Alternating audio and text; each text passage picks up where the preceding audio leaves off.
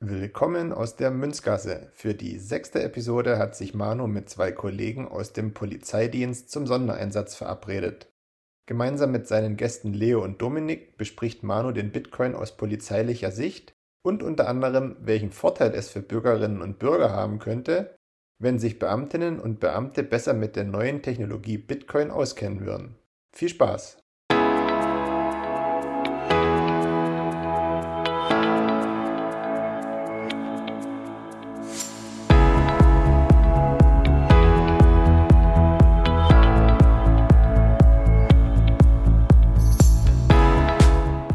Hallo liebe Leute, Wege führen nicht immer geradeaus. Das ist auch auf unserem Münzweg so.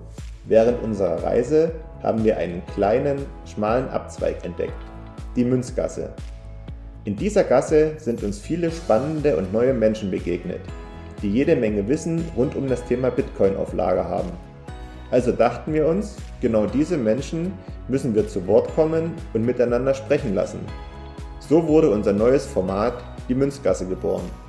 Viel Spaß beim Hören!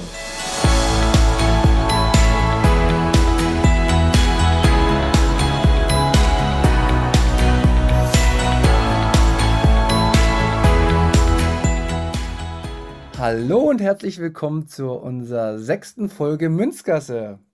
Es ist endlich wieder soweit und ich kann endlich hier bei uns bei der Münzgasse auch mal andere Polizisten begrüßen. Das freut mich sehr. Äh, um welches Thema soll es sich heute drehen?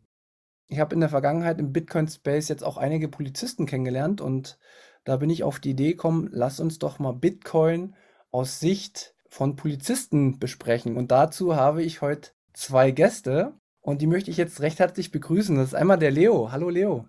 Moin. Hallo zusammen. Und als zweites habe ich den Dominik zu Gast. Hallo. Hallo. Sehr schön. Genau, bevor wir in das Thema einsteigen, ist es, glaube ich, äh, vom Vorteil, wenn wir kurz äh, unsere Gäste vorstellen. Ähm, ich würde sagen, Leo, du bist zwar schon bekannt aus den 21 Mein Weg Podcast, aber äh, sag doch noch mal kurz, wer du bist und wie du so ein bisschen zu Bitcoin gekommen bist. Ja, ich bin der Leo, 26 Jahre alt und ich mache Dienst auf einer Kriminalwache bei der Polizei und habe da so direkt zwar beruflich noch kaum Berührungspunkte zu Bitcoin gehabt, aber ich bin mehr so über dieses klassische Investieren in die Bitcoin-Welt eingetaucht gegen Ende 2020 und das beschäftigt mich bis jetzt so intensiv, so dass ich dann auch sehr froh bin, dass wir heute in dem Kreise mal da so ein bisschen drüber fachsimpeln können. Ja, sehr schön. Hört sich gut an. Wie gesagt, wir werden es drunter verlinken, wer deinen Weg zum Bitcoin nochmal intensiv hören will. Ähm, da gibt es eine schöne Folge bei 21, die werden wir drunter verlinken. Und jetzt begrüße ich Dominik. Stell dich nochmal vor, äh, wer bist du, wo arbeitest du und wie bist du zum Bitcoin gekommen? Ja, dann stelle ich mir auch kurz vor, ich bin Dominik, auch wie die meisten vom Münzweg Anfang 30. Und ich bin seit Ende 2017 im Kryptobereich, war dann zwei Jahre lang Shitcoiner und habe dann irgendwann festgestellt, dass Bitcoin doch das einzig wahre ist, das einzig wahrhaftige sozusagen, wie der Mann immer sagt. Und ähm, ja, bin jetzt, äh, ich selbst bin bei der Kriminalpolizei tätig im Bereich äh, Cybercrime-Ermittlungen. Also ich habe direkt mit Bitcoin und Blockchain-Analyse zu tun. Und ja, ich freue mich auf die Folge. Sehr schön. Also ihr hört, wir haben ja äh, auch fachkundiges Personal heute am Start aus polizeilicher Sicht. Das freut mich sehr. Für mich war es ein Herzensanliegen, diese, diese ähm, Folge zu machen, um einfach ja, den, den ganz normalen äh, Leuten draußen zu signalisieren, dass Bitcoin nichts Illegales ist. Und äh, darauf wollen wir heute auch eingehen. Zumindest aus unserer Sicht ist das nichts Illegales. Äh, ist alles eine subjektive Meinung. Ähm, wir sind keine Anlageberater, sondern es soll heute tatsächlich um die Technologie Bitcoin gehen. Und ja, lasst uns mal einen Einstieg finden. Und ich stelle euch jetzt einfach mal die Frage, warum ist Bitcoin denn eigentlich für euch nichts Illegales, so wie es doch ganz häufig ja, in den Mainstream propagiert wird. Leo, hast du da eine Meinung zu? Definitiv. Also der Bitcoin an sich kann so ja erstmal an sich gar nicht kriminell sein, denn wenn man es genau nimmt, ist es ja erstmal nur ein Protokoll, beziehungsweise Bitcoin sind nur Zahlen, nur Informatik, wenn man es so weit runterbricht. Und es kann natürlich sein, dass der Bitcoin als solches für irgendwelche kriminellen Aktivitäten genutzt wird, also überall da, wo möglicherweise auch Zahlungsvorgänge getätigt werden.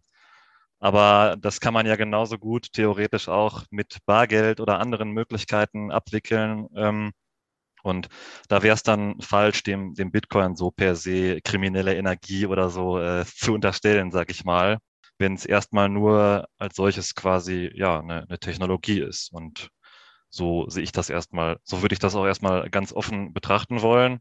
Und ich glaube, Leute, die dann behaupten, dass Bitcoin nur für Kriminelle ist, die haben Bitcoin so weit noch nicht verstanden, wie es denn eigentlich äh, genutzt werden kann und in welche Bereiche das auch so reingeht. Ja. Dominik, äh, was würdest du sagen, äh, wenn du das immer hörst äh, oder gesagt bekommst, dass Bitcoin illegal oder kriminell ist? Ich meine, wir sind Polizisten, wir müssen es ja ein Stück weit beurteilen können, auch was jetzt nur wirklich kriminell ist und was nicht. Und aktuell ist es in Deutschland nicht verboten, aber geht es denn überhaupt zu verbieten, beziehungsweise findest du es illegal, wenn man es besitzt? Also ich kann den Ausführungen von, von Leo eigentlich alles nur zustimmen. Ähm, letztendlich ist es so, dass das äh, Bitcoin einfach im Endeffekt dezentrales Geld ist. Ein Geld, welches jeder, jeder auf der Welt besitzen kann. Ähm, es gibt manche Länder, da kann man nicht mal mehr ein Bankkonto eröffnen. Ähm, und Bitcoin kann halt jeder besitzen. Jeder kann sich eine Wallet anlegen, im Prinzip freies Geld und ähm, Bargeld oder wie oder Fiat-Geld. Letztendlich ist es einfach nur ein Zahlungsmittel. Und ob jetzt halt illegale Aktivitäten über traditionelles Zahlungsmittel oder über Kryptowährungen durchgeführt werden, spielt eigentlich überhaupt keine Rolle.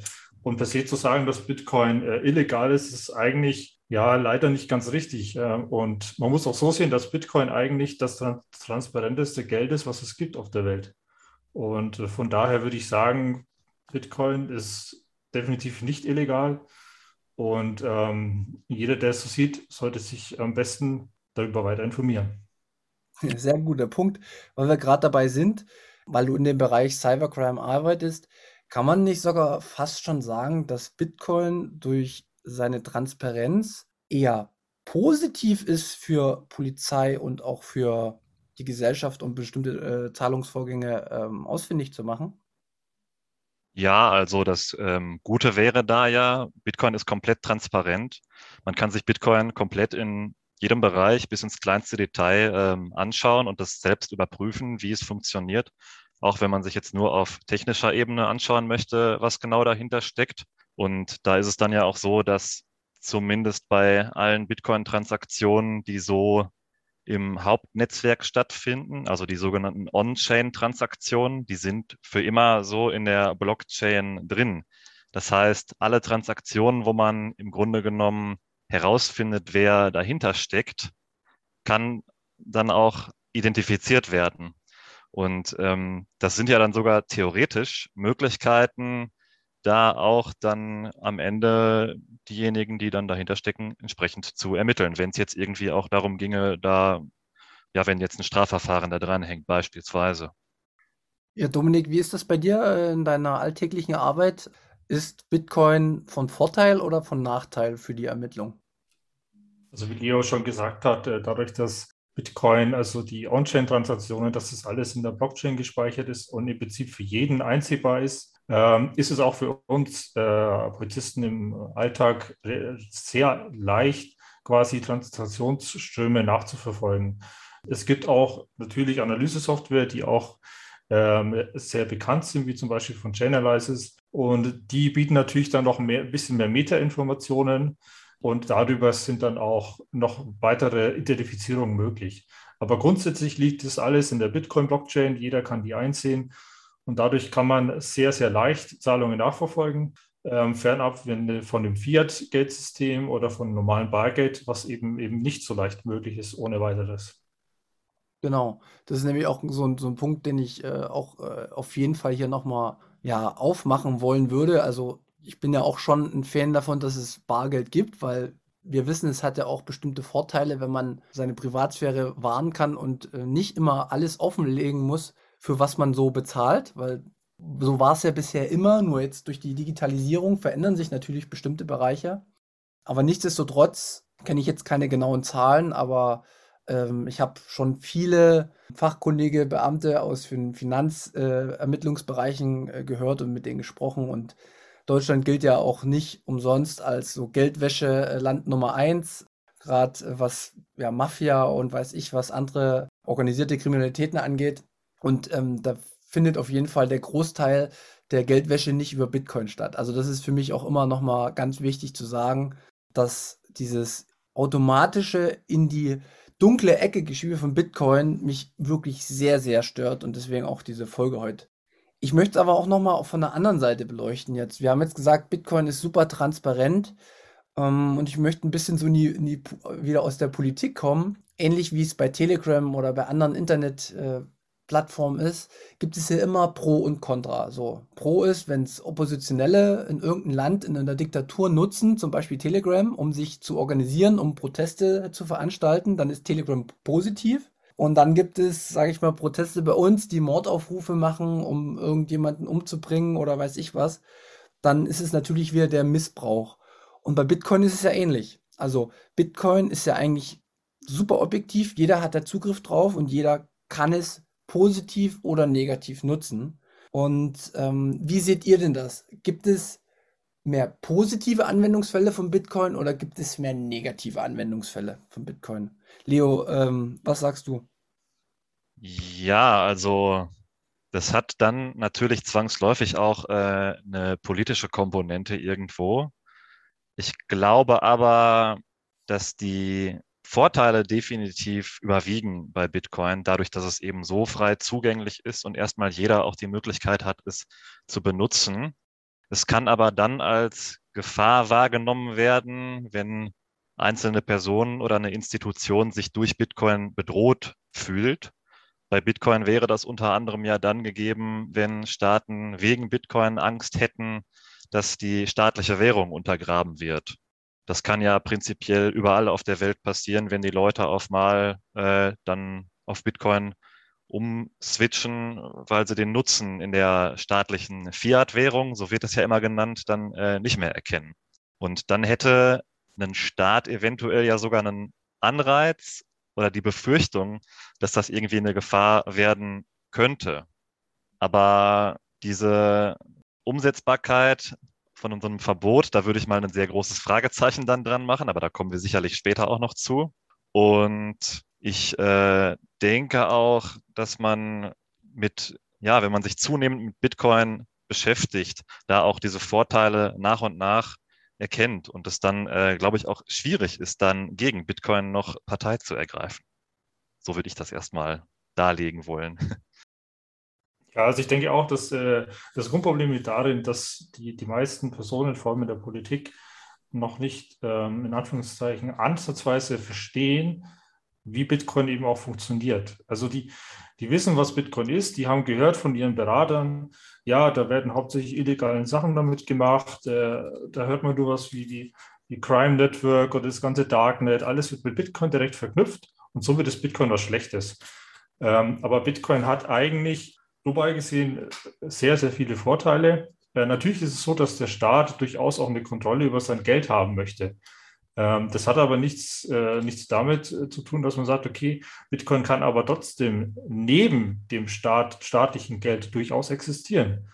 Die Problematik ist natürlich bei Bitcoin, es ist dezentral, jeder kann es verwenden und es gibt natürlich auch keine Einschränkungen. Der Staat kann nicht sagen, gut, du darfst jetzt keine Transaktion von, von Person A nach B senden, weil wegen Geldwäschegesetz, das funktioniert nicht, ähm, weil in Bitcoin ist alles möglich, weil eben keiner dazwischen steht. Und das ist, glaube ich, die, die Hauptproblematik dabei. Ja, aber genau das ist ja der Punkt, der aus meiner Sicht total wichtig ist. Also ich komme ja so ein bisschen aus der, ja, ich weiß gar nicht, warum ich überhaupt Bitcoin so ja, ansatzweise verstanden habe, weil ich kenne mich eigentlich nirgendwo so richtig aus. Das Einzige, was ich weiß, ist, dass halt auch demokratische Staaten in der Vergangenheit auch nicht immer positiv gehandelt haben. Und umgekehrt halt auch ähm, jetzt äh, Autokrat, also Autokraten oder Diktaturen äh, furchtbar handeln. Und für diese Länder ist einfach Bitcoin eine ne Lösung, um rauszukommen aus dem Strudel. Und ich finde es, ich fände es wirklich, wirklich anmaßend, wenn Deutschland oder Europa Bitcoin verbieten würde, wenn es doch in Ländern wie Venezuela oder in, in Afrika, wo es super viel korrupte Politiker gibt, die immer wieder das äh, Geld entwerten und im Endeffekt den Leuten alles nehmen, wenn das ein Mittel wäre, da ordentlich eine Gesellschaft aufzubauen, dann fände ich es super anmaßend, wenn Europa auf einmal um die Ecke kommt, um das zu verbieten. Und ich, jetzt sage ich einen richtig krassen Satz. Wenn Europa Bitcoin verbieten wollen würde, weil es gibt natürlich Möglichkeiten, den Handel zu erschweren, indem man die Plattform schließt und sagt, es geht nicht mehr, dann erschwert man sich das Leben auch. Aber dann steht eine ganz große Frage im Raum. Warum? Warum sollte das Europa machen, wenn es in korrupten Diktaturen ein Mittel der Freiheit ist? Warum sollte das Europa dann machen? Eine freiheitliche, demokratische Grundordnung müsste Bitcoin eigentlich ein Stück weit lieben weil es jeden Einzelnen die Möglichkeit gibt, mhm. seine Rechte auch auszuleben. Also das war mir auch nochmal wichtig, dass wir das hier sagen. Und äh, wir kennen uns ja alle so ein bisschen äh, aus, auch mit unserem Grundgesetz. Und wir wissen, was, ähm, was es wirklich bedeutet, auch die, ja, die Grundrechte einzuschränken und äh, was es auch bedeutet, ein Stück weit Macht auszuüben. Und äh, man weiß aber auch, dass man sich bei bestimmten Punkten dann auch mal zurückhalten sollte. Und das gilt nicht nur für uns Polizisten, sondern das gilt in allen Bereichen. Das ist meine Meinung. Ja. Also ein großer Punkt ist da sicherlich auch der immense Unterschied, wie die finanziellen Privilegien in verschiedenen Ländern so sind, weil wir leben hier in Europa, wir, wir haben ein funktionierendes Bankensystem, sind da jetzt von dem System so jetzt nicht ausgegrenzt und können da eigentlich relativ normal mit leben. Und in, wie du es eben schon sagtest, Diktaturen oder Ländern, wo dann ja der, der Zugang zum Bankensystem auch nicht so gegeben ist. Da löst Bitcoin ja ein riesiges Problem und äh, verschafft Leuten eben genau diesen Zugang dann auch. Und warum sollte man Teilen der Welt äh, den Zugang dazu verwehren, mit äh, wirtschaften zu können? Das ist ja dann inklusiver, das über Bitcoin ähm, einzuschlagen, diesen Weg, anstatt darauf zu hoffen, dass die irgendwann auch mal ein funktionierendes Bankensystem haben. Weil ich glaube, letzteres wird da nicht mehr passieren. Im Gegenteil, die werden diesen Punkt sogar überspringen durch Bitcoin, ist so meine Vermutung. Das ist dann eine riesige Chance, vielleicht auch in El Salvador oder man sieht es auch in einigen afrikanischen Ländern.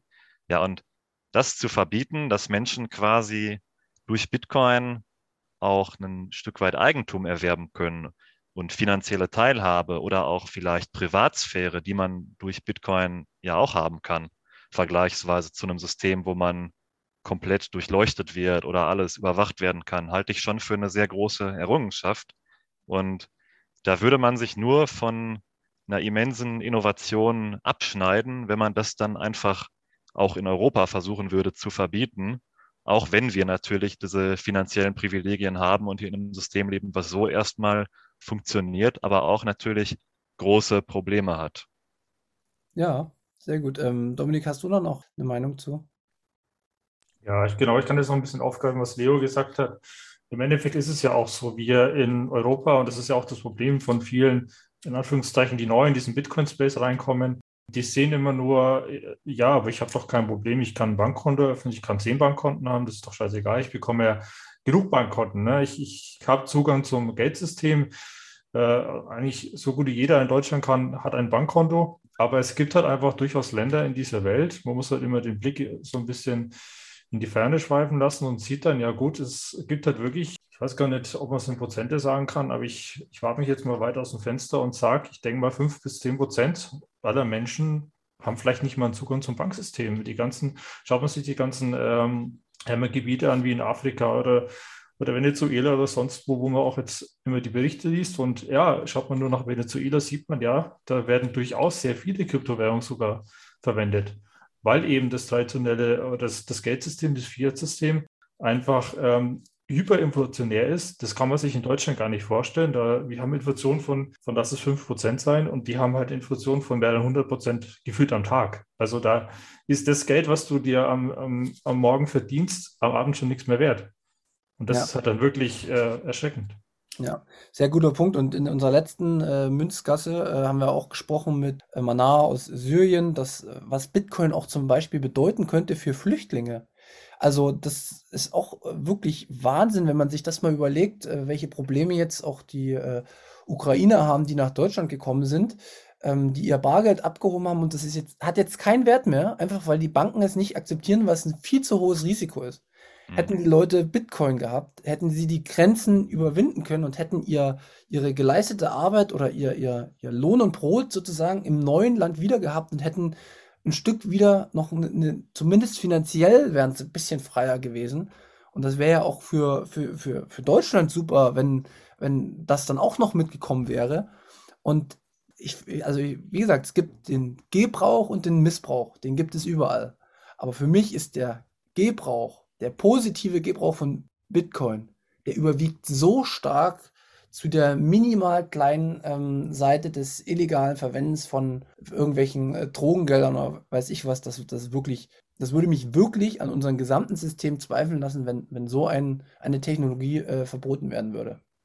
Aber gut, ähm, wir haben das Bitcoin-Verbot jetzt gerade schon mal angesprochen. Ähm, ich würde jetzt direkt mal äh, Dominik fragen, du bist in dem Bereich tätig. Warum ist denn ein komplettes Bitcoin-Verbot in Deutschland nicht möglich? Ja, im Endeffekt aus den äh, vorgenannten Gründen. Wie gesagt, Bitcoin ist äh, vollkommen äh, dezentral. Das Einzige, was man machen könnte, dass man sagt, quasi diese, diese On-Off-Ramps von, von Bitcoin, dass man die halt verbietet. Das heißt, du kommst aus deinem Bitcoin, kommst nicht mehr raus in dein, in dein Fiat-Geld, in dein staatliches Geld. Äh, das ist eine Möglichkeit, die man machen kann, aber im Endeffekt ist ja Bitcoin da äh, konzeptioniert, ähm, dass quasi einfach nur du Geld von A nach B senden kannst und du Transaktionen ausführen kannst. Und diese Transaktionen, die kann ein Staat gar nicht verbieten. Das funktioniert einfach nicht. Das Einzige, was man machen kann, ist eben zu sagen, okay, ich müsste, ich wechsle jetzt halt mein Geld in, mein, in den Euro, würde es dann die Transaktion quasi machen und dies, dieser Wechsel von, von Krypto in Euro, der ist halt dann nicht mehr möglich, also Bitcoin in Euro. Aber das andere, von Peer-to-Peer, -Peer, also Mensch zu Mensch, das ist natürlich immer möglich. Und äh, jetzt nochmal, was, ich, ich stelle mir ja immer gern Fragen. Was könnten Sie denn, sage ich mal, äh, alles noch beschließen, um den Gebrauch dann, also das Peer-to-Peer, -Peer auch noch zu überwachen? Und das ist, sind nämlich so Fragen, die ich mir in der Vergangenheit auch gestellt habe. Welche Kontroll- ja, Kontrollflut müsste ein Staat einführen, um das dann überhaupt noch alles zu überprüfen. Also, Leo, du hast ja äh, bestimmt schon Gedanken gemacht. Ja, also das würde ja zwangsläufig darin münden, dass der Staat sehr paranoid werden müsste, weil er dann annehmen müsste, dass jedweder Informationsaustausch eine Bitcoin-Transaktion sein könnte. Und das will ich mir gar nicht ausmalen, was wir dann an Überwachung haben müssten, um so kleinteilig äh, Bürger überwachen zu können, nur um nachhalten zu können, dass die nicht möglicherweise doch irgendwo Bitcoin halten oder eine Transaktion ausführen ähm, oder eine, eine Wallet haben. Und auch das wäre ja nicht machbar, denn ähm, Bitcoin besitzen ist ja wie geheime Informationen besitzen. Und wie soll der Staat dann herausfinden, dass ich mir nicht doch irgendwie noch zwölf oder 24 Wörter in meinem Kopf merke und die über alle Grenzen der Welt hinweg ähm, durch die Gegend mit mir rumtragen kann? man müsste mir dann ja quasi beweisen, dass ich genau diese Information im Kopf habe. Und das genau an diesem Punkt funktioniert allein das Verbot schon nicht.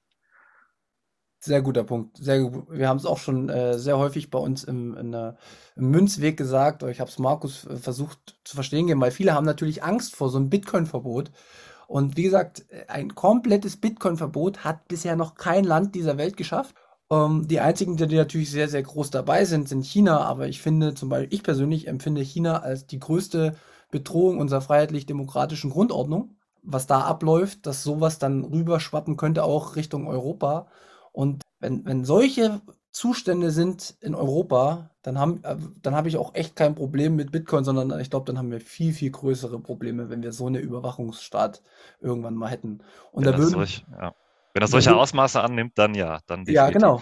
Und ähm, dann würden auch, und da bin ich, das ist immer das, was ich versuche auch zu vermitteln in, in Bitcoiner-Kreisen, da würden ganz, ganz viele Polizisten auch nicht mitmachen, aus meiner Sicht. Also ich würde dann auch meinen Beruf in Frage stellen, wenn ich äh, jeden Bürger in, in, in Deutschland ähm, den ganzen Tag überwache, so wie es in der DDR war. Also meine Eltern haben in der DDR gelebt, die wissen, was äh, damals mit der Stasi alles gewesen ist. Und ähm, solche Zustände kann ja niemand in Europa wollen.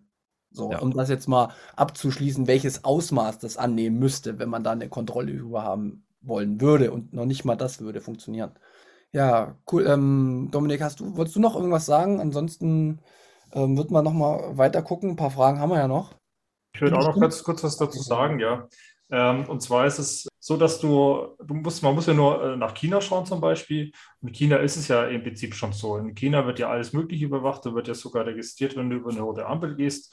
Ist dein Social Rating wird dann negativ. Und das sind so Zustände, die kann ich mir in Europa oder vor allem in Deutschland überhaupt nicht vorstellen. Das wäre überhaupt in Einsatzweise äh, nicht nachvollziehbar.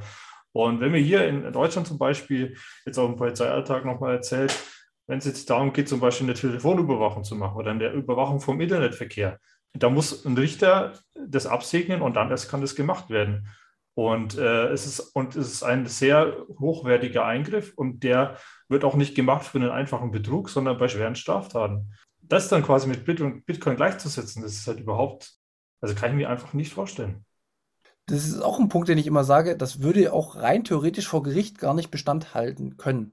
Also wenn wir von unserem aktuellen ähm, Grundgesetz ausgehen, worauf sich ja das Bundesverfassungsgericht immer wieder äh, beziehen muss und anhand dessen entscheiden muss, ist so ein, so ein, so ein Verbot von Informationen, ähm, das wäre der, die Abschaffung im Endeffekt aller Grundwerte, die wir irgendwo verankert haben. Also das ist, das ist, das muss man so deutlich mal sagen.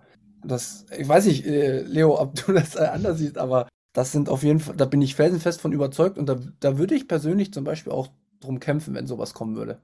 Ja, es wäre auf jeden Fall ein erheblicher Eingriff in die Grundrechte, die man ja irgendwo auch wahrt als Polizist. Also dann ähm, ist man da ja auch irgendwo beruflich in der Verantwortung und die Grundrechte, die nun mal oft auch geschützt werden, sind nun mal Eigentumsrechte, möglicherweise das Recht auf Privatsphäre, das Recht auf körperliche Unversehrtheit mitunter auch. Und ähm, wie Dominik das eben schon sagte, das sind ja auch oft Grundrechtseingriffe, die dann meist nur eingeschränkt werden, wenn nochmal ein richterlicher Beschluss oder so dazu käme.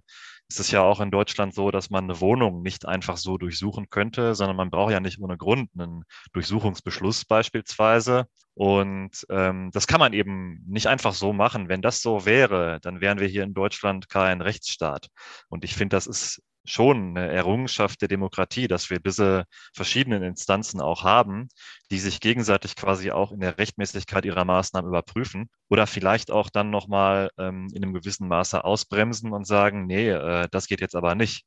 Sonst wäre das ein, ein Selbstläufer. Und äh, in so einer Polizei würde ich auch nicht arbeiten wollen, ehrlich gesagt. Ich finde das gut, dass man da immer dann auch diese ähm, verschiedenen Ebenen hat und immer genau prüft, wann Rechte auch mitunter eingeschränkt werden müssen, weil vielleicht ein Strafverfahren da dranhängt oder eben auch äh, Gefahren abgewehrt werden müssen. Kann ja alles passieren. Ja, ja, sehr guter Punkt, den du da nochmal gerade äh, gemacht hast.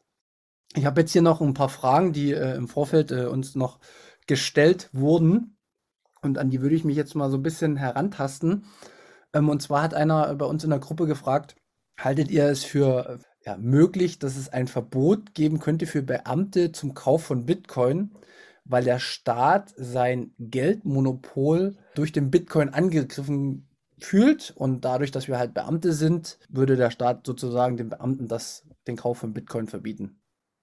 Ja, also das fände ich auch sehr, sehr problematisch, weil der Staat dann ja seinen Beamten bestimmte Rechte gar nicht gewähren würde, die andere Bürger dann aber hingegen schon hätten. Das wäre ja dann irrsinnig, wenn man dann sagen würde, alle, die beim deutschen Staat verbeamtet sind, dürfen kein Bitcoin besitzen. Und auch da dann wieder der Punkt natürlich, dass er das gar nicht kontrollieren könnte. Also ähm, dann, dann müsste ich mich ja auch grundsätzlich als Beamter immer dahingehend äh, nackt machen, in Anführungszeichen, um beweisen zu können, dass ich nicht doch irgendwie Bitcoin besitze. Und dann würde es mich ja sogar in Probleme bringen, wenn jemand mir Bitcoin schenkt, irgendwie als Ge ja. Geburtstagsgeschenk oder so, weiß ich nicht. Kann ja alles passieren. Und ja. dann, dann hätte ich auch mal eine verbotene Information in Form eines Private Keys von der Bitcoin Wallet und der Staat sagt dann, äh, Beamte dürfen das aber nicht. Fände ich fragwürdig. Ich kann mir nicht vorstellen, dass es passiert.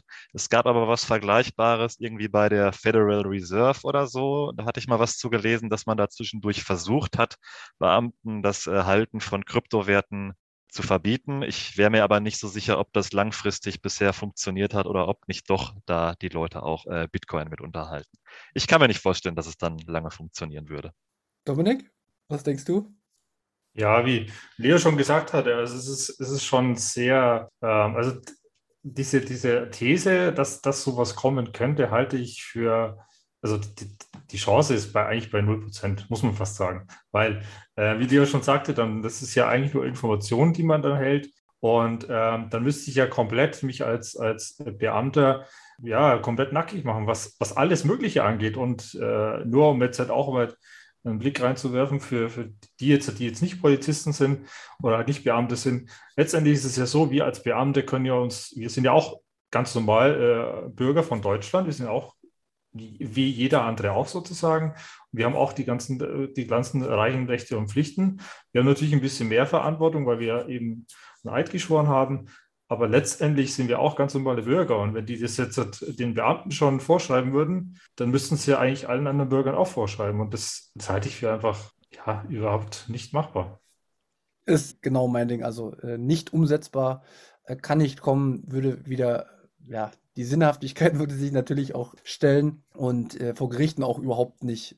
Also ich sage es immer wieder, es muss, es muss so ein Gesetz, sage ich mal, was erlassen wird, müsste ja auch im Zweifel dann vor den, vor den Gerichten standhalten. Und ähm, das ist unmöglich, dass das aus meiner Sicht kommt. So. Zumindest, wenn die Ordnung so ist, wie sie äh, jetzt ist und wir die politischen Verhältnisse haben, wie sie jetzt sind. Genau. Ja, Leo? Und das, das Gute ist ja, selbst wenn sich dann irgendwie ein Gericht mit so einem Verbot auseinandersetzen würde, führt das zwangsläufig dazu, dass auch die sich tiefer in das Thema Bitcoin reingraben und automatisch mitunter dann auch ein tieferes Verständnis davon bekommen, warum das dann eben nicht funktionieren kann. Ich will noch nicht mal ausschließen, dass dann der ein oder andere nicht auch so das Thema Bitcoin mit Faszination betrachtet und äh, ja erkennt, dass das im Grunde gar nicht möglich wäre so. Das stimmt, also das kommt ja noch äh, obendrauf dann, ja. Dominik, ich habe noch eine Frage, die kannst du bestimmt sehr, sehr gut beantworten. Erleichtert Bitcoin für dich in der tagtäglichen Arbeit die Verbrechensbekämpfung, zum Beispiel wenn es um Drogengelder geht, die irgendwo äh, in Wallets gefunden werden oder die Zuordnung zu den Tätern? Also bekommt man mehr äh, Straftäter überführt durch Bitcoin in allen möglichen Bereichen als vorher? Also ich, ich würde sagen, das, das muss man äh, aus mehreren Blickwinkeln betrachten. Zum einen ist es so, dass äh, die Bitcoin, dadurch, dass alles in der On-Chain gespeichert ist, jede Transaktion, kann man es natürlich leichter jetzt vom Büro aus zum Beispiel nachverfolgen. Und man muss nicht erst bei den Banken anfragen, man muss nicht erst sonstige Anfragen machen, sondern kann das direkt nachverfolgen. Aber es ist halt auch so, dass dass durchaus es natürlich andere Möglichkeiten gibt, wie jetzt bei Bitcoin gibt es ja auch Möglichkeiten der Anonymisierung indem man zum Beispiel Coin-Joins macht oder über eine Wasabi-Wallet zum Beispiel, äh, wo es dann natürlich nicht so leicht macht, die, die Nachverfolgung. Aber ich würde schon sagen, dass es leichter ist, Gelder so nachzuverfolgen über die Blockchain, weil man trotzdem einen Eintrag hat, dem man nachgehen kann. Ähm, bei den ganzen Bargeld- oder Fiat-Transaktionen, da wird es dann schon eher schwieriger. Hm. Eine Frage, die, äh, die uns ein bisschen so äh, Daniel aufgegeben hat. Kannst du Dominik, irgendwas zu CoinJoin und äh, Wasabi oder sowas sagen, inwiefern euch das die Arbeit erschwert? Oder wie stehst du insgesamt dazu, dass ähm, die Bitcoins äh, anonymisiert werden im Endeffekt? Äh, stehst du da positiv zu, negativ zu? Welche, welche Meinung hast du dazu? Also ich muss äh, grundsätzlich sagen, dass ich äh, jetzt dazu auch aus privater Sicht her eigentlich vollkommen offen dazu stehe, dass die Bitcoin auch in gewisser Form von anonymisiert werden. Es geht ja nur darum, dass irgendeine Zahlung erfolgreich durchgeführt wird. Und wenn jetzt halt jemand im Geschäft äh, ein T-Shirt kaufen möchte, dann ist es mir eigentlich als, als Händler egal, woher das Geld kommt. Wenn ich sehe, okay, der hat es mir gesendet, ich habe jetzt Geld bekommen, 14 Euro für das T-Shirt, dann ist mein Kauf abgeschlossen und es spielt es eigentlich keine Rolle, woher jetzt dieser Bitcoin genau kommt. Und für die Strafverfolgung ist es natürlich schon eine Sache, wenn jetzt die Bitcoin anonymisiert werden, macht das natürlich erschwert es die ganze Arbeit. Ähm, aber im Endeffekt ist es halt man kann es so sehen, da müsste man es vergleichen, wie man wirft, keine Ahnung, hat den einen Bitcoin, wirft in den Haufen von, von, von 10 Bitcoin. Das gleiche Vergleich zu Bargeld. Du tust einen 50-Euro-Schein reinlegen, wirfst in den Haufen von 10 äh, weiteren 50-Euro-Scheinen, finde mal den 50-Euro-Schein wieder. Und das Ganze ist nicht so einfach beim Bargeld, aber bei Bitcoin ist es eben doch möglicher. Also würde ich schon sagen, dass es bei Bitcoin einfacher ist, trotz der Anonymisierung mit Coinjoins und dergleichen, Zahlungen nachzuverfolgen als im traditionellen Zahlungsverkehr. Hm. Okay. Und nochmal eine Frage, weil wir jetzt da gerade sind. Was denkt ihr, könnte es zu einem Verbot von sag ich mal, diesen Coinjoins, also diesen ähm, Durchmischen der Bitcoins, um die wieder anonym zu machen, sozusagen, ganz einfach mal ausgesprochen. Ist das eine Möglichkeit, die kommen könnte? Leo, hast du, hast du da eine Meinung zu? Also ich ähm, könnte mir vorstellen, dass man dann zumindest noch die Möglichkeit hat, an andere, einzelne äh, Dienstleister heranzutreten, die genau solche Coin-Join-Transaktionen anbieten. Gibt es ja verschiedene Anbieter. Also es war jetzt, Wasabi war so im, im Fokus und ähm, sowas wie, wie Whirlpool oder über die Samurai Wallet. Ich muss sagen, ich habe es selbst noch nicht so tief durchdrungen, aber einzelne Dienstleister, die, die könnte man irgendwie belangen, die, die sind irgendwo ansprechbar und schwieriger wird es allerdings, wenn das so quasi anonym aus dem Netz heraus passiert und irgendwer auf irgendwo im, in einem Forum vielleicht, vielleicht so eine Art App entwickelt, mit der es dann möglich wäre, solche CoinJoin-Transaktionen oder so durchzuführen. Das ist dann ja quasi keine Firma, sondern einfach nur irgendein Typ im Internet, der da was entwickelt hat, um eben genau sowas dann auch äh, anzuwenden. Und da müsste man wahrscheinlich schon kleinteiliger vorgehen, wenn man äh, das auch verbieten wollte. Und dadurch, dass das ja eine Dienstleistung ist, die Bitcoiner nutzen wollen, wird es auch, denke ich, immer Leute geben, die Dienstleistungen in dem Bereich anbieten. Sprich, da ist immer eine Nachfrage, die man quasi gar nicht unterbinden kann. Und man würde sich vermutlich nicht damit begnügen, dass das einfach irgendwann verboten ist und dann gegessen ist, weil äh, dafür ist die Privatsphäre Bitcoinern zu wichtig. Und dann, ähm, selbst wenn das jetzt irgendwie, wenn die bekanntesten Anbieter jetzt verschwinden würden, dann, ich glaube, es würde nicht lange dauern, bis das wieder irgendwo aus dem Boden sprießen würde und sich dann schnell rumspricht, dass es eine neue Möglichkeit gibt, da seine Coins zu mixen. Und ja, ich ähm, vermute, dass das dann irgendwann vielleicht in so großem Ausmaße auch passiert, dass man dann ohnehin Schwierigkeiten hätte, da gegen einzelne Akteure oder so noch vorzugehen, wenn das quasi schon fast normal ist, dass Coins gemixt werden. Ja, um da, da auch nochmal ähm, anzuschließen, im Endeffekt ist es ja auch wirklich so, wenn man sich mal überlegt, okay, meistens ähm, ist es ja für ein größeres Strafverfahren wird es durchgeführt, aber so eine Analyse von Blockchain oder von CoinJoins und die ganze, was da passiert, den ganzen Mixing, ist natürlich auch sehr aufwendig und dauert dementsprechende Zeit. Und es ist auch so eine Sache, die macht man halt für ein größeres Ermittlungsverfahren, aber jetzt halt für jeden äh, Otto-Normalbürger wäre das überhaupt nicht machbar. Das ist, ist einfach völlig, äh, steht völlig außer Frage, dass sowas überhaupt jemals äh, gemacht werden könnte. Und das kann man auch nicht groß weiter anonymisieren, weil äh, automatisieren meine ich, weil, wie Leo schon gesagt hat, ähm, dann gibt es wieder neue Anbieter, neue Techniken, wie es gemacht wird. Und es wäre ein Katz-und-Maus-Spiel letztendlich. Und es führt aber auf Dauer zu nichts, was sich immer wieder verändert.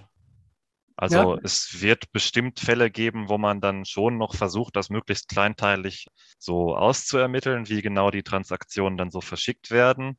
Aber ja, es, es wird nicht überall passieren. Und ich glaube auch, dass, ja, es, im Endeffekt wird das ja nicht der einzige Ermittlungsansatz immer so sein. Also natürlich wird Bitcoin dann da mal eine Rolle spielen bei einem komplexeren Strafverfahren. Aber das ist ja nicht äh, der einzige Fokus, auf den man sich quasi als Ermittler dann auch, ähm, womit man sich beschäftigt. Sprich, da, da spielen dann noch andere ja, Tätigkeiten eventuell eine Rolle und es, es könnte sogar tatsächlich dann vorkommen, dass ja, man im Rahmen von einem komplexen Verfahren sieht, dass da jemand Bitcoin besitzt oder verschickt hat oder so. Schlimmstenfalls käme man nur an die entsprechenden Bitcoin-Bestände nicht ran, aber man kann ja vielleicht trotzdem irgendwo das Strafverfahren aufklären.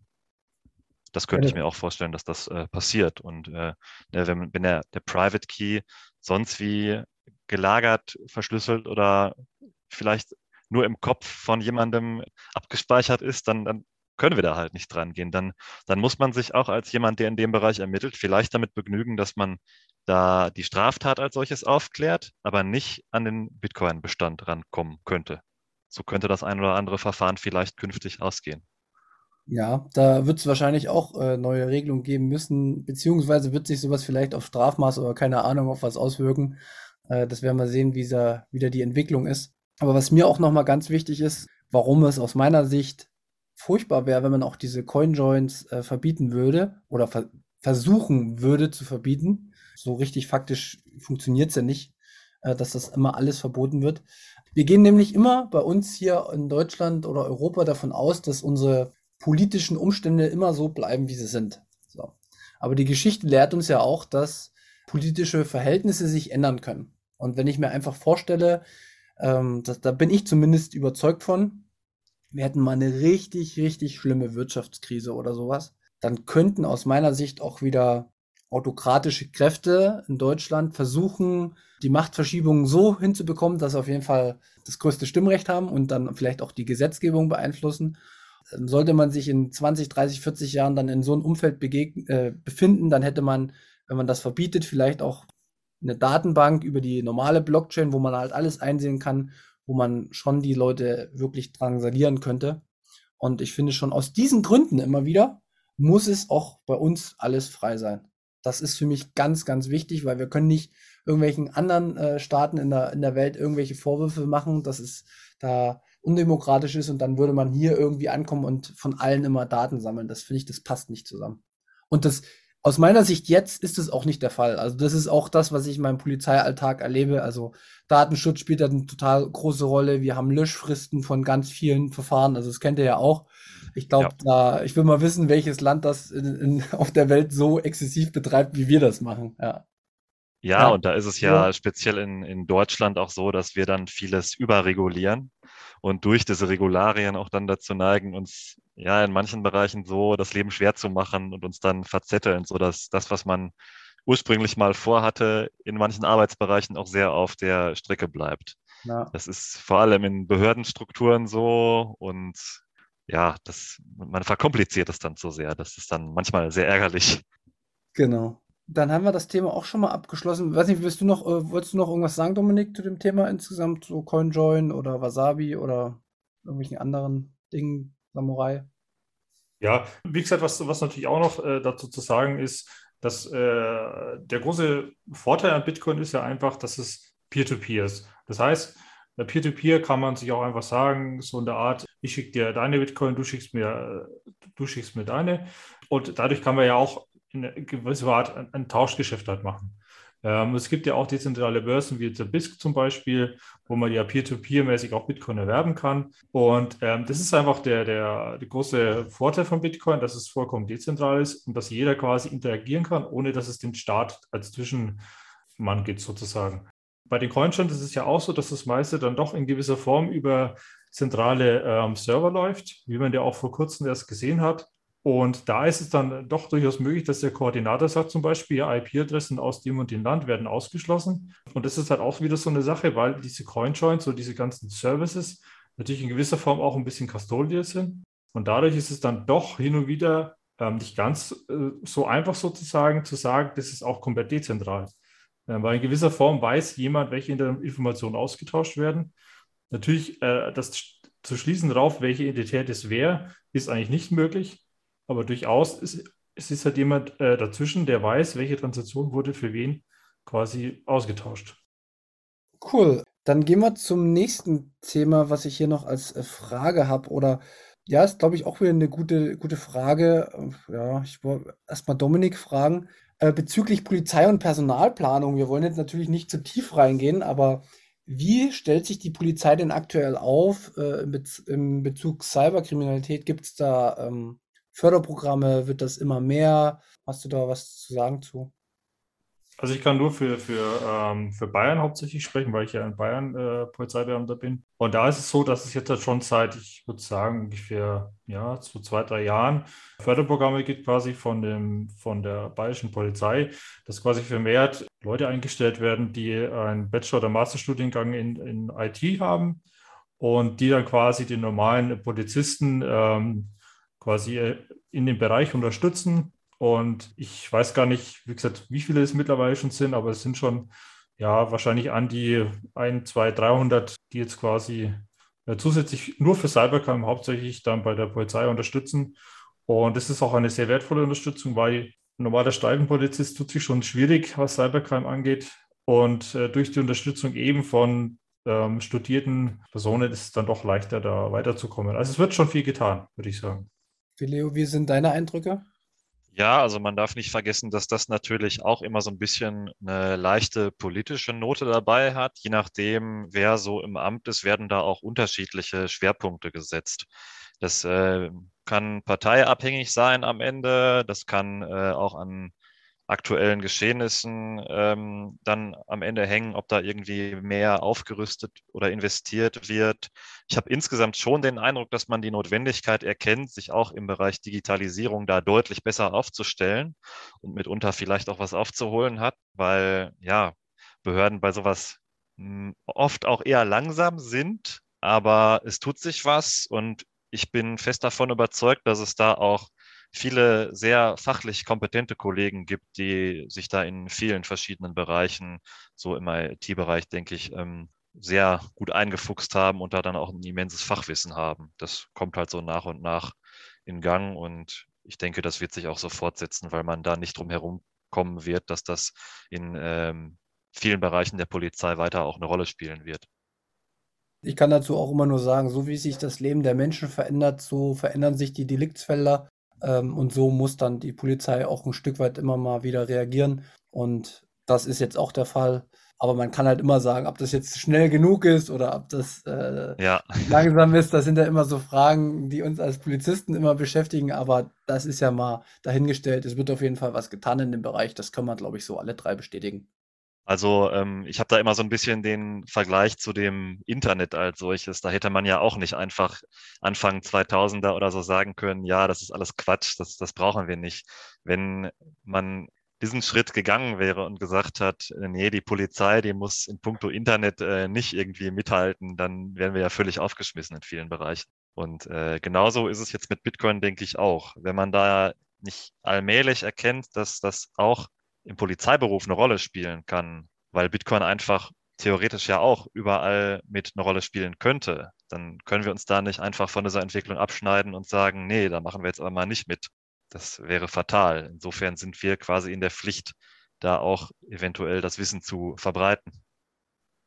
Genau. Dass auch erstmal so in der Masse das äh, Wissen ankommt. Denn ich glaube, es haben noch sehr, sehr viele Kollegen und Kolleginnen noch nicht mal das Wort Bitcoin gehört und würden es dann noch belächeln. Aber da ist noch, noch viel vor uns und ich glaube auch, ihr könnt bestätigen, dass da quasi so im, in eurem Einzugsbereich auch noch viel Aufklärungsarbeit geleistet werden muss, bis man so weit ist, dass das in der Fläche einigermaßen äh, bekannt ist, wie das so funktioniert und was man damit so machen kann. Ja, auf jeden Fall. Also ähm, ich erlebe es bei mir auch. Man hat so ein paar, die den Zugang öffnen, ein paar, die sind noch ein bisschen zurückhaltend, aber es ist halt wie bei allen, ne? Man braucht mehrere Abholpunkte. Der erst, beim ersten haben es die wenigsten verstanden. Ja. Irgendwann wird es vielleicht auch äh, unsere aktuelle Situation befeuern, weil bestimmte Schwierigkeiten entstehen. Man wird sehen, aber auf jeden Fall denke ich auch, dass es da noch viel zu tun gibt. So, ich würde jetzt noch mal zu der letzten Abschlussfrage für uns kommen, die ich persönlich am interessantesten finde und die mich auch so ein bisschen zu dem Podcast gebracht hat. Ich werde aber erst zum Schluss äh, für mich die, die Frage beantworten. Äh, an euch die Frage. Ist aus eurer Sicht ein Polizist positiv für die Adoption von Bitcoin für die Gesellschaft, weil er ein bestimmtes ja, Vertrauen in der Gesellschaft genießt. Zumindest war es in der Vergangenheit so ein Stück weit, nicht bei jedem, aber so im Schnitt äh, hat der Polizeibeamter in Deutschland schon noch ein großes Vertrauen. Also ist das, was wir jetzt hier gerade machen, vom Vorteil für die Adoption? Was würdet ihr sagen?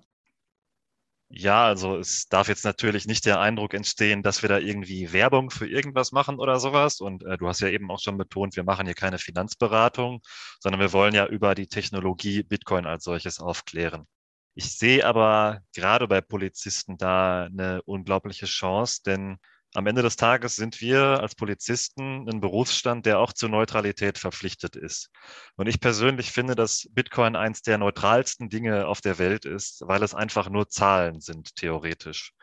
Und eine Technologie, die eben vielen Menschen auch ähm, Zugang zu einem Finanzsystem bietet. Wie gesagt, da sind wir in Europa nicht so betroffen von, aber in manchen anderen Teilen der Welt vielleicht schon. Und Bitcoin erzieht die Leute auch zu sehr viel Eigenverantwortung.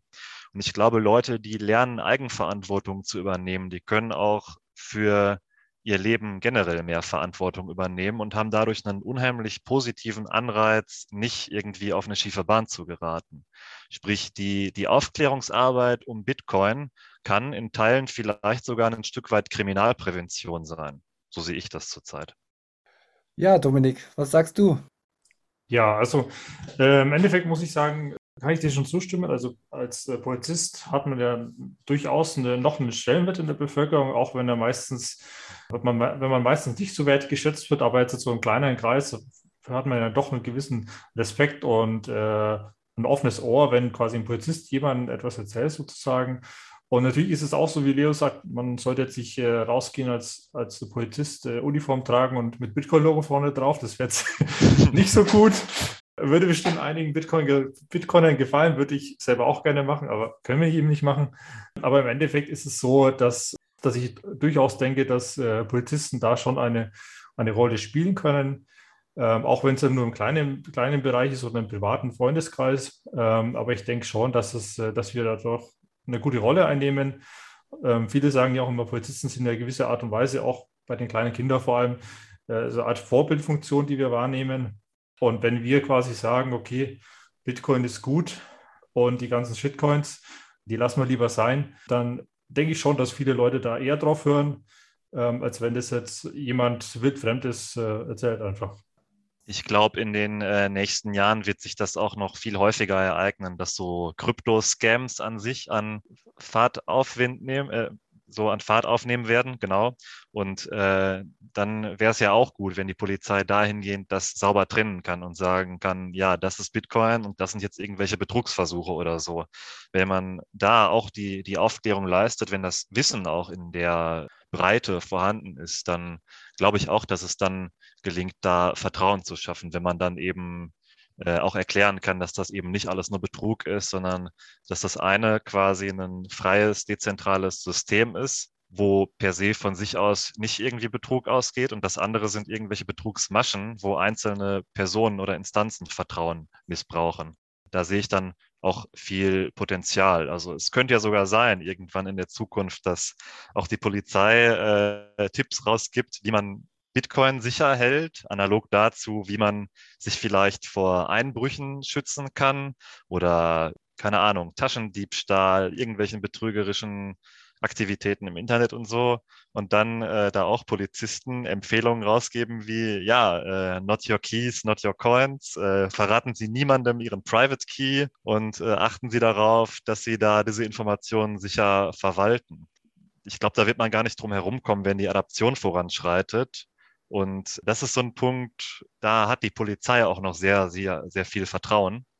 Und da würde wahrscheinlich dann auch niemand in Frage stellen, dass das nicht per se äh, dann Tipps sind, die äh, dem einen oder anderen helfen, da den Zugang zuzufinden oder das dann auch tatsächlich sicher zu verwahren und damit einen guten Umgang zu finden, ähnlich wie wir das bei dem Internet ja auch schaffen müssen, dass Leute da einen sicheren Umgang mit finden und vielleicht nicht ihre Privatsphäre zu sehr ähm, in Mitleidenschaft ziehen oder Daten rausgeben, die sensibel sind. Da muss bei der Polizei auch äh, dieses Wissen dann vorhanden sein. Nee, genau, Leo, das, was du sagst, finde ich gerade total interessant und das habe ich mir auch schon oft Gedanken drüber gemacht. Wir geben ja ganz häufig auch Anweisungen oder Anweisungen, Tipps, wie man sich am Bahnhof verhält, um sich vor Taschendieben zu schützen. Äh, da werden richtige Präventionskurse ja. gemacht und ähm, sowas äh, denke ich auch. Und ich, ich finde es auch echt super gut, wenn es sowas geben würde, wenn die Polizei den richtigen Umgang mit Bitcoin diese Tipps vermitteln würde. Das würde auch für ein super Vertrauen äh, sorgen und ähm, ja, Finde ich, finde ich super die Gedanken. Ich glaube, das wird auf jeden Fall äh, kommen müssen, denke ich mal. Es ist nur sehr schwer einzuschätzen, wie lange das dauern wird. Also keine ja. Ahnung, ob das zehn Jahre braucht. Andererseits denke ich mir aktuell, die Ereignisse überschlagen sich und das geht so flott, dass es auch innerhalb von zwei, drei Jahren passieren könnte, dass da Wissen vorhanden sein muss bei der Polizei. Ich, ich weiß es nicht. Aber ich stehe in den Startlöchern und ich bin jederzeit dazu bereit, auch da Bürger, die eine Frage dazu haben, aufzuklären. Ja, das geht mir genauso. Ich glaube, das geht jedem Bitcoiner so. genau. Ich wollte noch mal kurz äh, auch noch mal Bezug nehmen zu der Frage äh, Einfluss von Polizisten bezüglich Adoption von Bitcoin und in der Gesellschaft. Und was du gesagt hast, Leo, dass wir zu Neutralität verpflichtet sind in dem Bereich, äh, wo ich jetzt arbeite, habe ich auch eine politisch neut möglichst neutrale Meinung zu haben oder zumindest auszuführen in meinem tagtäglichen Umgang. Und wie du schon gesagt hast, Bitcoin ist das wirklich neutralste, was es gibt auf der Welt. Mhm. Ähnlich wie das Internet, was auch einfach nur neutral ist und da ist. Und äh, dementsprechend passt Bitcoin auch perfekt zu Polizisten.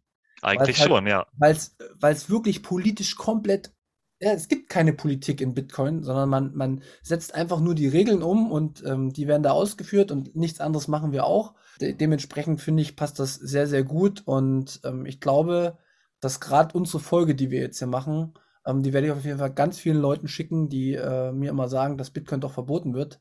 Das sehe ich nämlich, wie wir gesprochen haben, schon ganz, ganz anders. Genau. Definitiv. Ja, cool. Ähm, habt ihr noch irgendwelche Fragen? Habt ihr noch irgendwas, was ihr reinbringen wollt in die Folge? Irgendwelche Sachen, die euch beschäftigt haben oder sowas? Dominik? Ja, genau. Ich wollte nochmal das, das Thema aufgreifen mit den ganzen Betrugsarten, die Ponzi-Schemes, die es halt einfach gibt.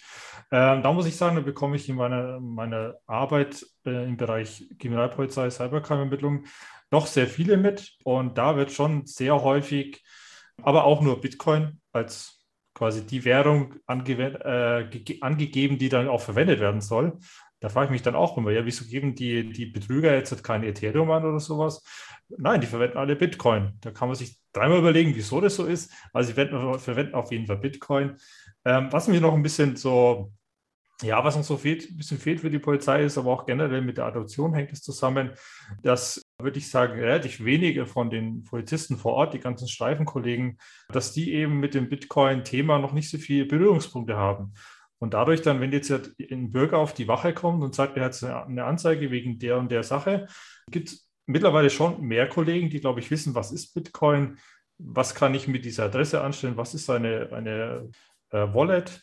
Aber es ist schon so, dass sie, glaube ich, in den meisten Fällen einfach noch nicht den Bürger auch so richtig beraten können was können wir da tun? Und da denke ich, dass vor allem die, die Polizisten, die auch Bitcoiner sind, wie jetzt in meinem Bereich, dass wir auch an die ganzen anderen Polizisten im, im Bundesgebiet rausgehen müssen und sagen müssen, ja, wenn ihr Fragen habt, könnt ihr gerne zu uns kommen. Und ähm, jetzt gibt es ja auch die, die tolle Gruppe, ich weiß gar nicht, ob ich sie schon erwähnen darf, von 21, extra für Polizisten sozusagen, Bitcoiner als Polizisten. Und ja, ich denke, das ist eine super Anlaufstelle für euch. Sehr guter Hinweis nochmal. Ähm, noch eine Frage an dich, äh, Dominik, die mir jetzt äh, gerade gekommen ist. In deinem Bereich, wo du arbeitest, bist du da der einzige Bitcoiner? Also vom Verständnis her, um, äh, wir wissen ja, Bitcoin versteht man nicht so leicht, da muss man mehrere äh, Aspekte mit einbeziehen. Äh, bist du der Einzige oder kennst du noch mehr bei dir im Bereich? Also ich würde sagen, in, in meinem Bereich bin ich der Einzige, der sich so mit der, auch mit der Idee hinter Bitcoin so wirklich beschäftigt hat. Die meisten wissen, okay, es ist eine, eine Bitcoin-Adresse, wie mache ich die, die On-Chain-Analyse, wie gehe ich vor, wie ermittle ich, wo die Zahlung hergekommen ist. Das wissen viele, weil das einfach in dem Bereich notwendig ist. Ähm, aber so mit der Idee hinter Bitcoin und was es eigentlich darstellt und wie das alles funktioniert, das wissen, glaube ich, in meinem Bereich, jetzt in meiner Dienststelle gesprochen, doch noch sehr wenige, leider. Aber noch. Also die, die, die technischen Aspekte sind sozusagen vollkommen haben sie begriffen mit der Dezentralität und auch mit, äh, wie das Mining funktioniert und sowas? Wissen Sie das auch alles oder geht es tatsächlich nur um die Analyse? Ich glaube, es geht tatsächlich nur um die Analyse. Was, was brauche ich für meinen Polizeialltag? Was muss ich wissen dazu?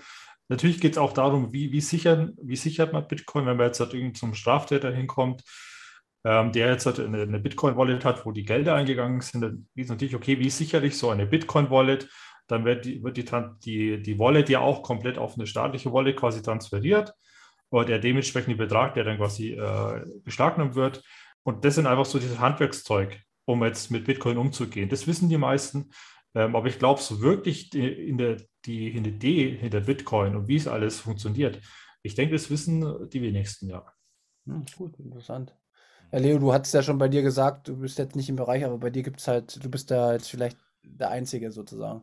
Da sind so kaum Berührungspunkte, aber es wäre zum Beispiel so im Bereich äh, Todesermittlungen, spielt ja teilweise aus polizeilicher Sicht auch äh, Nachlasssicherung eine Rolle. Bei Leuten beispielsweise, die überhaupt keine Angehörigen haben oder so, ist es ja erstmal der Staat, der sich dann da auch drum kümmern müsste oder wenn die Verhältnisse zu Angehörigen nicht klar sind.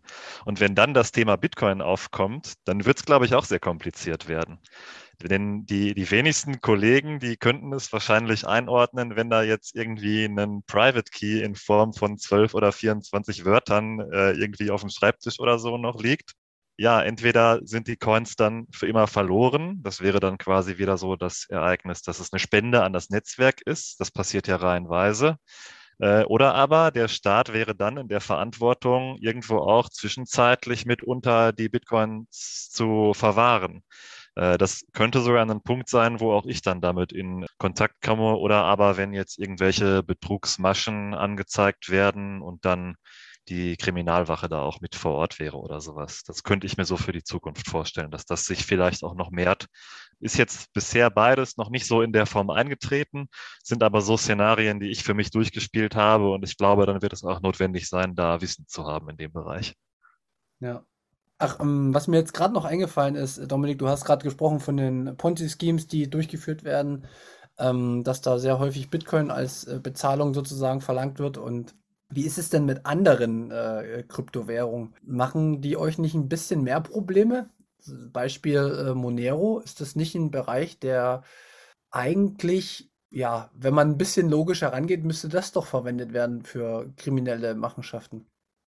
Also, wenn man jetzt halt in die, ich würde sagen, in die tiefsten äh, Darknet-Bereiche reingeht, also die Leute, die sich mit Cyber, also mit Cyberangriffen und so weiter wirklich auskennen, ähm, die jetzt halt auch schon seit, keine Ahnung, seit Ewigkeiten im Darknet aktiv sind, äh, an die man als äh, Polizist auch nur schwer rankommt, die verwenden natürlich meistens Monero. Ich sage, bei den ganzen Darknet-Marktplätzen, die es zurzeit gibt, da gibt es natürlich Bitcoin, weil es Bitcoin schon immer gegeben hat. Aber da gibt es auch hauptsächlich oder fast ausschließlich eigentlich nur noch Monero, weil eben Monero eigentlich nicht nachzuverfolgen ist. Aber um jetzt halt, äh, nochmal auf die ganzen Betrugsszenarien äh, zu kommen, ist es so, die, die Betrüger wollen natürlich auch Geld haben. Und wenn jetzt da steht, ähm, kaufe die Monero, dann sagt jeder, was ist Monero? Kenne ich nicht, will ich nicht, mache ich nicht. Und Bitcoin sagt jeder, ja, Bitcoin, ja doch, habe ich schon mal gehört. Ach, okay, gibt es Bitcoin.de oder Coinbase oder keine Ahnung was. Und meistens ist es sogar so, dass die Täter so weit gehen, dass sie in der, in der, zum Beispiel in so einer Betrugs-E-Mail schreiben, ja, melde dich doch bitte bei Coinbase an, da kannst du dein Konto machen, hier ist der Link und da kannst du dein Bitcoin erwerben. Und Bitcoin ist mittlerweile einfach schon, ich würde sagen, in aller Munde. Man hat es schon mal gehört, man weiß, es existiert und deswegen verwenden die natürlich auch das, um die Leute halt zu betrügen. Na, und ich würde jetzt sogar noch sagen, dass es das einzige oder die einzige Kryptowährung ist, die tatsächlich auch einen Wert hat. Das ja.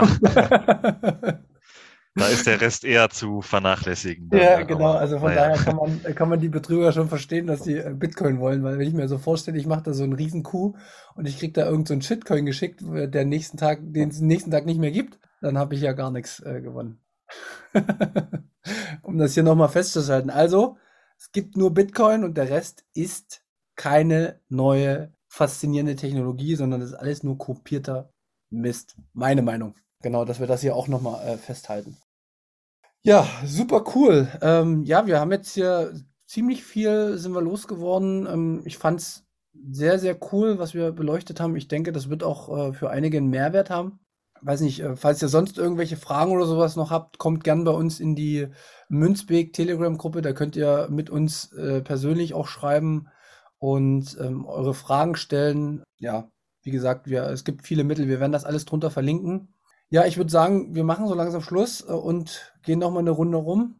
Leo, Abschlusssatz. Was fällt dir ein zur heutigen Folge? Bitcoin ist das neutralste auf der Welt und ein Bitcoin-Verbot ist gänzlich unrealistisch. Sehr gut. Dominik, was sagst du? Bitcoin ist das Zahlungsmittel der Zukunft und es ist für jeden verwendbar, kann nicht kontrolliert werden und wird es übergeben.